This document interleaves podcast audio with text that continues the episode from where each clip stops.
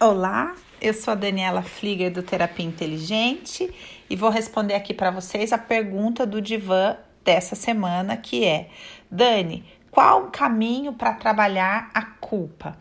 A culpa é uma temática muito recorrente quando a gente estuda as constelações familiares, porque o Beth, no seu estudo de consciências, traz uma abordagem diferenciada e inovadora para a questão da culpa, fazendo da culpa um contraponto para a inocência. Ou seja, inocência, eu me sinto inocente quando eu faço aquilo que esperam de mim, né? E me sinto culpado quando eu não faço isso.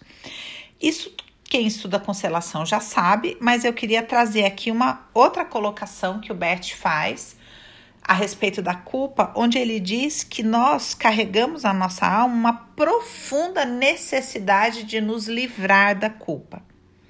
A grande questão é que a gente começa a ter problemas quando a gente acredita que é possível se esquivar da culpa. Então, para o Beth, isso não é possível. Então, vocês estão muito acostumados a me ver falando, olha, suporte a culpa, suporte a culpa, né? Mas eu quis aproveitar essa pergunta para trazer um, embasamento mais profundo do porquê que eu digo essa questão do suporte à culpa. Porque na verdade o Beth diz que a culpa ela nasce também da noção, ainda que turva, né? Do preço que nos custa a vida. Então ele diz que a gente tem que pensar em tudo que os nossos pais fizeram por nós, no risco de vida que a mãe é, vive, viveu, né? É, na gravidez, no parto, é, nos preços, nos sacrifícios, em todos as, os preços que os pais pagaram para que a vida pudesse ter chegado a nós como chegou, né? E aí ele vai dizer o seguinte: que muitas vezes é, as pessoas, por não suportar essa noção da culpa, né, é, transforma isso um pouco na obrigação dos pais. Tipo, ah, eu não pedi para nascer, ou ah, eles não fizeram mais que obrigação, quem mandou me ter, né? É, é, ou seja, ele chama nesse texto chamado culpa e presunção, ele chama isso de presunção, é óbvio. Eu imaginar que o que quer que os meus pais tenham feito, eles não fizeram mais do que a obrigação. E o outro aspecto, ele diz que essas pessoas que não conseguem lidar com essa culpa, elas é, muitas vezes tomam um caminho de se tornar grandes e superiores aos pais, ou seja, no sentido de poder fazer reivindicações, achar que os pais não fizeram o suficiente, ele vai dizer que isso, na verdade, é uma defesa contra esse sentimento de culpa.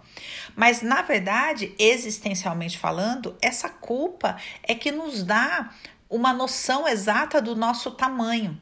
Então, ele vai dizer que a raiz da culpa é muito mais profunda. Não é simplesmente uma questão das consciências, como se isso fosse pouco, né?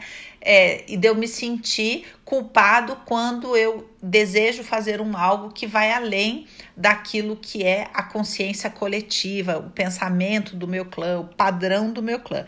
Ele vai dizer que na verdade essa culpa é existencial e ela nasce da consciência de eu saber o quanto custou me dar a vida, né? Ou seja, em termos de constelação, quando a gente pensa a respeito do passar a vida para frente, a gente precisa entender que, por exemplo, quando uma mulher está gerando um bebê, ela perde cálcio dos seus ossos, né? É, ou seja, uma mulher que tem muitos filhos perde muito cálcio, mesmo com essa reposição que a gente faz durante a gestação. Isso quer dizer o quê? Que para você dar vida, você perde vida. Dar a vida custa a vida né? E a gente não tem muito essa noção.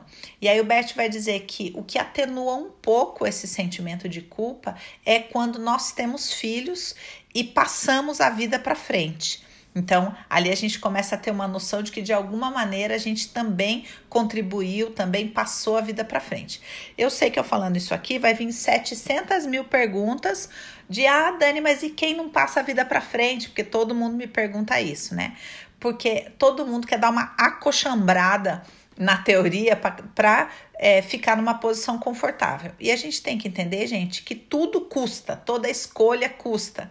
Ou seja, a partir dessa colocação do Bet, a gente vai entender que a pessoa que não tem filhos vai conviver com uma é, com um sentimento de culpa maior do que a pessoa que tem filhos. É, é o preço que ela paga. Ponto.